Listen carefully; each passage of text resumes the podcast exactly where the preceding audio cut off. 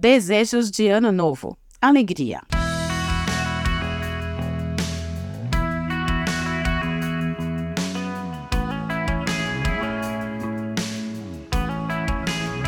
Sentimento de grande contentamento, de satisfação, de prazer.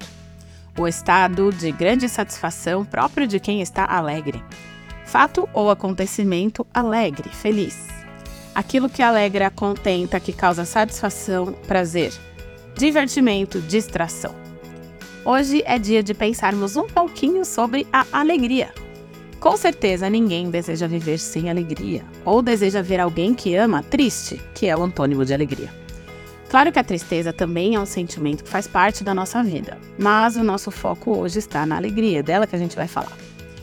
E você já tinha pensado que a alegria não é uma opção, e sim um mandamento de Deus para o seu povo? A alegria não é condicional. Tipo, se isso acontecer, eu fico feliz, se isso não acontecer, eu não fico feliz. Salmo 32, verso 11 diz: Alegrem-se no Senhor e exultem vocês que são justos. Cantem de alegria, todos vocês que são retos de coração. A alegria é uma consequência de uma vida de obediência a Deus, de uma vida de caminhada assim bem pertinho do Senhor. Se vocês obedecerem aos meus mandamentos, permanecerão no meu amor assim como tenho obedecido aos mandamentos de meu Pai e em seu amor permaneço. Tenho-lhes dito essas palavras para que a minha alegria esteja em vocês e a alegria de vocês seja completa. João 15, versos 10 e 11. A alegria está presente em toda a Bíblia, muitas vezes em versículos e em momentos da vida em que as pessoas, né, os personagens em questão, não estão assim muito felizes ou com a vida plena, com a vida fácil. O verdadeiro seguidor de Jesus entende que é possível se alegrar mesmo quando as coisas não vão bem. Aliás, às vezes quando as coisas vão de mal a pior. É paradoxal? É contraditório? É, mas é a mais pura verdade. Meus irmãos, considerem motivo de grande alegria o fato de passarem por diversas provações, pois vocês sabem que a prova da sua fé produz perseverança. Tiago 1, versos 2 e 3. O choro pode persistir uma noite, mas de manhã irrompe a alegria. Salmos 30, verso 5, a parte B do versículo. A alegria é parte do fruto do Espírito, como a gente lê lá em Gálatas, capítulo 5, tá no verso 22, a alegria.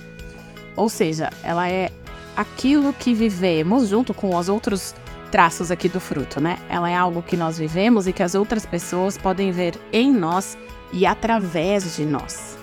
É como uma árvore mesmo, é o fruto que a gente dá. Pedro disse em sua primeira carta, capítulo 4, verso 13, o seguinte: Mas alegrem-se à medida que participam dos sofrimentos de Cristo, para que também, quando a sua glória for revelada, vocês exultem com grande alegria. Paulo diz aos Colossenses no capítulo 1, verso 24: Agora me alegro em seus sofrimentos por vocês e completo no meu corpo o que resta das aflições de Cristo, em favor do seu corpo, que é a Igreja. A alegria deve existir não quando as circunstâncias vão bem, né? Quando as circunstâncias são mudadas, quando tá tudo ok, tá tudo certo. Mas as circunstâncias mudam quando a gente se alegra. A ordem é inversa do que muita gente acredita e muitas vezes do que a gente ouve por aí, né? Do que o mundo prega principalmente. Aliás, às vezes o nosso coração vai mudar diante da circunstância quando a gente busca enchê-lo de alegria. E a verdadeira alegria vem do Senhor. Aqueles que creem em Deus têm a alegria estável e eterna da comunhão e da amizade do Senhor.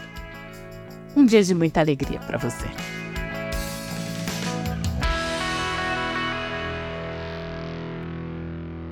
Você ouviu o podcast da Igreja Evangélica Livre em Valinhos. Todos os dias, uma mensagem para abençoar a sua vida. Acesse www.ielve.org.br ou procure por IEL Valinhos nas redes sociais.